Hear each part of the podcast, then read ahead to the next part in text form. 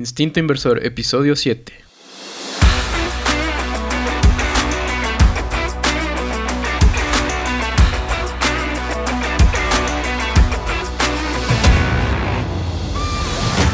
Hola, te saluda Juan Frank y te doy la bienvenida a Instinto Inversor, el podcast en el que hablaremos cada semana sobre una nueva idea de inversión en bolsa.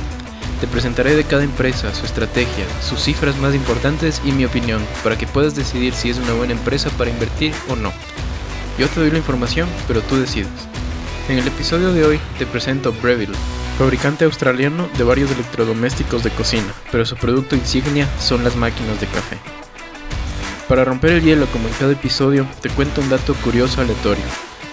El de hoy surge porque mi hermana me lo contó y pensé que sería interesante traerlo al podcast. Si coges tu teléfono y desplazas tu calendario al año 1582 al mes de octubre, vas a ver que algo raro ocurre ahí. Solo hubieron 21 días y se salta del día 4 al 15. ¿Que se comieron 10 días? Eh, Sí, el Papa Gregorio XIII dispuso que se haga así. Pero no fue porque se le ocurrió y ya. Eh, lo que pasa es que el año dura exactamente 365 días, 5 horas, 48 minutos y 45 segundos. Y eso durante los más de 1600 años que estaba en vigencia el calendario juliano, ya había acumulado un desfase de 10 días. ¿Te imaginas qué lío habría sido para quienes se casaban el 10 de octubre de 1582 y ya habían mandado las invitaciones con esa fecha? Aquí aprenderás más que solo acerca de inversiones. Y antes de empezar, no olvides seguir el podcast en Spotify, iTunes o cualquier medio en el que estés escuchando y compártelo con tus contactos. Como siempre recuerda que cualquier inversión tiene su riesgo y deberás analizar y tomar decisiones por tu cuenta. Todo lo que escuchas en este podcast es solamente mi opinión y no es una recomendación de inversión. Vamos con el episodio. Breville es una empresa australiana que actualmente es conocida por sus cafeteras semi-profesionales. Aunque su marca principal es Breville, comercializan sus productos bajo la marca Sage en algunas regiones como en Europa. Aunque esas marcas representan la mayor parte de sus ventas, también tienen otras que aportan a su mix de productos dentro del segmento de implementos de cocina de alta gama. Los productos son muy bonitos visualmente y he estado viendo como buen cafetero que soy los videos en YouTube de sus cafeteras y las, valoraciones de baristas y profesionales y todas hablan muy bien de ellas, por lo que no es solo el diseño, realmente también es su funcionalidad. Que no me pongan una frente a mis ojos porque me la compro. Bien, vamos a ver brevemente su historia. Breville fue fundada hace ya 90 años en 1932 por Bill O'Brien y Harry Norville. El nombre viene de la conjunción de los apellidos de sus fundadores. Fabricaban originalmente radios a, las afueras de Sydney. En la década de los 60 comenzaron a querer, a intentar resolver problemas comunes que tenía la gente en las cocinas, con lo que fundaron el Centro de Investigación y Desarrollo de Breville lo que llevó a la invención de la ahora icónica tostadora de sándwiches. Desde ese invento han seguido lanzando productos innovadores de cocina que se han llevado ya varios premios y reconocimientos a nivel internacional. En el año 2000 invirtieron para mejorar y expandir las capacidades de diseño e innovación, lo que les llevó en 2003 a lanzar sus productos en Estados Unidos y en otros países afuera de Australia.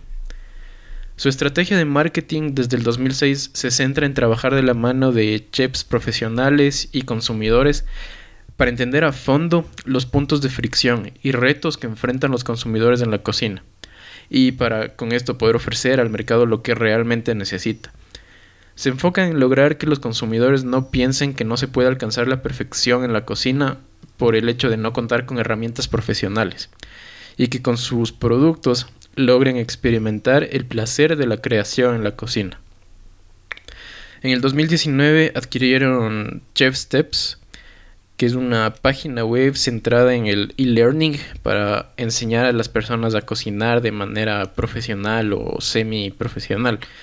Y ahora está integrada con algunos productos de Breville. En 2020 adquirieron la empresa Baratza por 84 millones de dólares australianos, para que tengas una idea, el dólar australiano se está cotizando hoy a 0,74 dólares estadounidenses por cada dólar australiano. Baratza es una empresa dedicada a la fabricación de molinos de café de alta gama en los Estados Unidos. Y así basados en esta estrategia de expansión, al día de hoy han logrado vender en cerca de 80 países, generar ventas en 2021 por 1.188 millones de dólares australianos, que representa un crecimiento del 22% frente al 2020, y generar unas ganancias de 107 millones de dólares australianos. Su competencia es muy amplia dentro de los productos para cocina, pero profundizando en su principal segmento de consumidores de máquinas de café para el hogar semiprofesionales, están empresas como DeLonghi, Keurig, Panasonic o Nestlé. Pero sin duda sus productos tienen un claro factor diferencial, que es la combinación de funcionalidad, tecnología, calidad y diseño.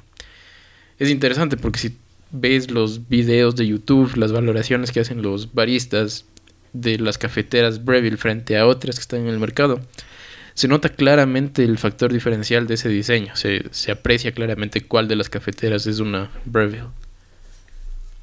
Bien, entremos a los factores de análisis. El primero, con respecto a su ventaja competitiva, claramente lo que ya dijimos es que tiene un reconocimiento de sus productos por parte de expertos hay una muy buena percepción de marca por la experiencia en la cocina, sus diseños elegantes, la facilidad de uso y las sensaciones que otorga el producto. Tiene también una, un factor de innovación centrada en el usuario, en facilitar las necesidades percibidas por, por el usuario final. Tienen una amplia variedad en cada categoría también. Esto en parte es una ventaja porque da muchas opciones para escoger al consumidor, pues por ejemplo, en su producto insignia, las máquinas de café expreso, tienen cerca de 10 máquinas diferentes para todo presupuesto y con pequeñas variaciones. Lo mismo, por ejemplo, con los hornos pequeños que también venden, tienen nueve variaciones diferentes. Claro que esto tiene una ventaja, una pequeña desventaja que ya, ya veremos más adelante. Con respecto a sus ganancias y crecimiento, se ve claramente una estabilidad, un crecimiento bastante constante desde el 2009 que hay información que pasan de vender, eh, de generar ganancias por 12 millones de dólares australianos para el 2021 con corte a junio, porque presentan la información con corte a junio, generaron 91 millones. El crecimiento en 10 años representa un promedio compuesto del 11% en ganancias y en los últimos 5 años ha subido al 13%. Claro que esto está influido también por el crecimiento, por el altísimo crecimiento que tuvieron en el 2021. Las ganancias crecieron un 140%. 40%.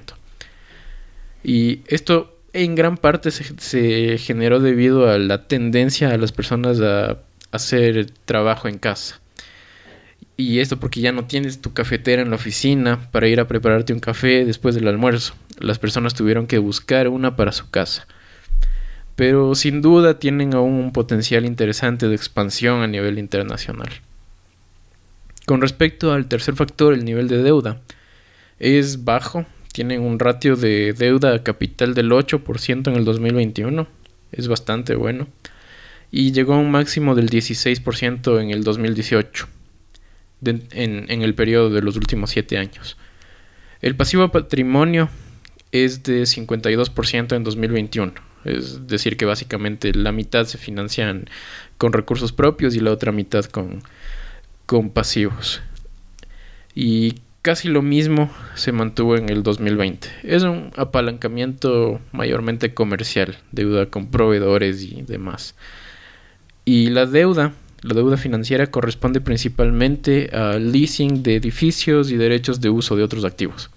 Pero todo esto está dentro de lo razonable para una empresa como Breville. La deuda a capital al, final de 2021 sube al 25%. Lo, que vimos en, anteriormente era a, junio, por el corte de información que ellos hacen anualmente. Y esta subida en diciembre fue por un requerimiento mayor de capital de trabajo. se va incrementando el inventario que sufrió un desfase antes del COVID y esto les deja un flujo operativo negativo. Pero esto es temporal, como ellos mismos lo explican en su informe anual, y en su informe más bien dicho semestral en, en este caso, hasta poder recuperar los niveles anteriores. El retorno sobre la inversión, el ROE, es bastante alto, es bastante bueno. El promedio en los últimos 7 años es del 20.8% y en los últimos 5 del 20.5%. En 2021 fue un poco más bajo, del 19.5%, pero es bastante estable y bastante bueno. Con respecto a la retención de beneficios, aprobaron recientemente una política para reducir el dividendo, el ratio de pago, al 40% de las ganancias del año. Esto con miras a disponer de más fondos propios para las inversiones en nuevos proyectos. Aunque el 40% me sigue pareciendo alto, a mí me gusta que esté máximo en el 30%, dependiendo de la empresa por supuesto. Creo que es una buena decisión haber al menos reducido un poco el ratio de pago de dividendo. Los proyectos de inversión también deberían estar destinados a mejorar operativamente para aumentar los márgenes de ganancias y hacer que esta reinversión tenga un mejor sentido. con respecto al sexto punto, el nivel de inversión que necesitan para mantener operaciones, la inversión en propiedad, planta y equipo entre el, eh, y en intangibles está entre el 20 y el 30% del flujo operativo entre el 2016 y 2021. Aunque en porcentajes es adecuado, es bastante bajo, realmente el nivel de flujo operativo aún es un poco apretado para realizar inversiones interesantes y generar mayor crecimiento. Además porque también se destina un monto importante al pago de dividendos. Para un nivel de ventas que tienen de 1.200 millones en el último año, un flujo operativo de 124 millones me parece bajo, es apenas el 10% de las ventas. Y de eso, de esos 124 millones, en 2021 se destinaron 46 millones a dividendos, lo que les reduce significativamente el flujo disponible. Creo que lo que se debería hacer es un poco controlar el nivel de gasto en desarrollo de productos, aunque esto es una parte estratégica de su negocio, pero ya veremos más adelante qué es lo que opino de esto. Con respecto a la inversión en nuevas oportunidades, lo que les queda del flujo para invertir o financiarse externamente.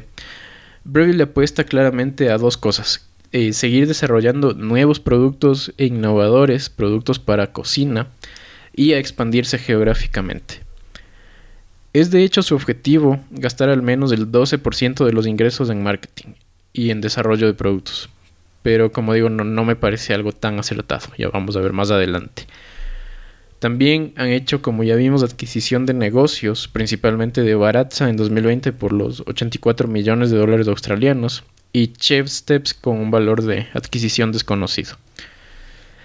Y finalmente, el octavo punto con respecto a la flexibilidad que tengan para ajustar los precios a la inflación. Aparentemente, como ellos mismos mencionan, no tiene un mayor impacto. De hecho, ya subieron sus precios en el 2021 anticipándose a un incremento en costos y esto no generó un impacto muy importante a nivel de ventas. Pero quizá también pienso yo que les ayudó al incremento de la demanda en este año por el tema de, del home office. Bien, habiendo visto estos ocho puntos de análisis, eh, si es que te ha gustado la empresa, querrás saber cuál es su valoración, a qué precios están vendiendo sus acciones y si es que está correctamente valorada. Bien, con respecto a su múltiplo de price earnings, el precio a ganancias futuro es de 30 veces, 30 veces el precio a las ganancias. Esto con un precio de la acción de 25 dólares australianos. El price earnings to growth está entre 2 y 2.3 veces. Esto asumiendo un crecimiento anual de las ganancias de entre 13% y 15%. El price earnings to growth de la industria se mantiene por abajo, bastante por abajo, de hecho en 0.7 veces. Sus competidores, de Longi cotiza a 1.1 veces el Price Earnings to Growth, estamos hablando. Keurig, aunque es una empresa que comercializa también otros productos como bebidas gaseosas, está bastante alta, está 4 veces el PEG, el PEG. Nada conclusivo, aunque para el nivel de crecimiento no le veo como una inversión growth. Y por la valoración a la que está quizá tampoco sea una inversión value. Bien, mi opinión es que es una buena empresa, tiene buenos márgenes, suficiente salud financiera para invertir en nuevas oportunidades y tiene un excelente producto sin duda y una muy buena ventaja competitiva. Pero por ahora yo no invertiría por dos motivos. Su valoración es un poco alta y segundo, creo que su modelo de negocio podría ser mucho mejor. Es un caso muy similar al, de Apple. Eh, ¿A qué me refiero? ¿Qué, ¿Qué pasó cuando Steve Jobs se fue? Empezaron a sacar variaciones del Macintosh como locos. Esto para supuestamente dar más opciones a los consumidores y justificar las inversiones que estaban haciendo. Pero esto implicaba más costos, gastos operativos y menos márgenes. Con esto menos tiempo para desarrollar nuevas ideas. Por eso tuvieron que regresar corriendo y pedirle a Steve Jobs que regrese. Y cuando él lo hizo, le dio la vuelta nuevamente. Tiró toda la basura y dejó la empresa con unas pocas variantes para centrarse en la innovación. Y voilà, todo mejoró por suerte. Y bueno, yo creo que con Brayville está ocurriendo lo mismo. Es un producto premium, a la final son máquinas de café para un segmento que busca ese valor diferencial en una máquina de café. Y creo que si redujeran solo a unas dos o tres variaciones por cada tipo de producto, las máquinas de espresso, por ejemplo, en lugar de tener 10, con solo pequeñas diferencias unas de otras, dispusieran solo de unas dos, esto a la final les va a dar una ventaja, porque si es que tienen tantas variaciones, eso va sumando en costos de almacenamiento, en repuestos, en recursos en general. Y de estos recursos el más importante, por supuesto, el tiempo, que podrían destinarlo a desarrollar mejores innovaciones en sus productos. Y con esto podrían mejorar sus márgenes y acelerar esa innovación e inversión en nuevas oportunidades para seguir creciendo. Pero bueno, me, gusta la empresa, me gusta su producto y estaré muy atento a las decisiones estratégicas que tome la empresa. Y bien, hasta aquí el episodio de hoy en que te he presentado Brev, una marca bastante conocida dentro de los conocedores del delicioso y maravilloso mundo del café. Quizá no tanto para quienes no han desarrollado ese gusto, pero definitivamente deberían prestarle atención como inversionistas. Recuerda que no es una recomendación para invertir, simplemente mi punto de vista de la empresa. Espero haberte aportado con una nueva idea. Haz tu propio análisis y toma tus decisiones inteligentes de inversión.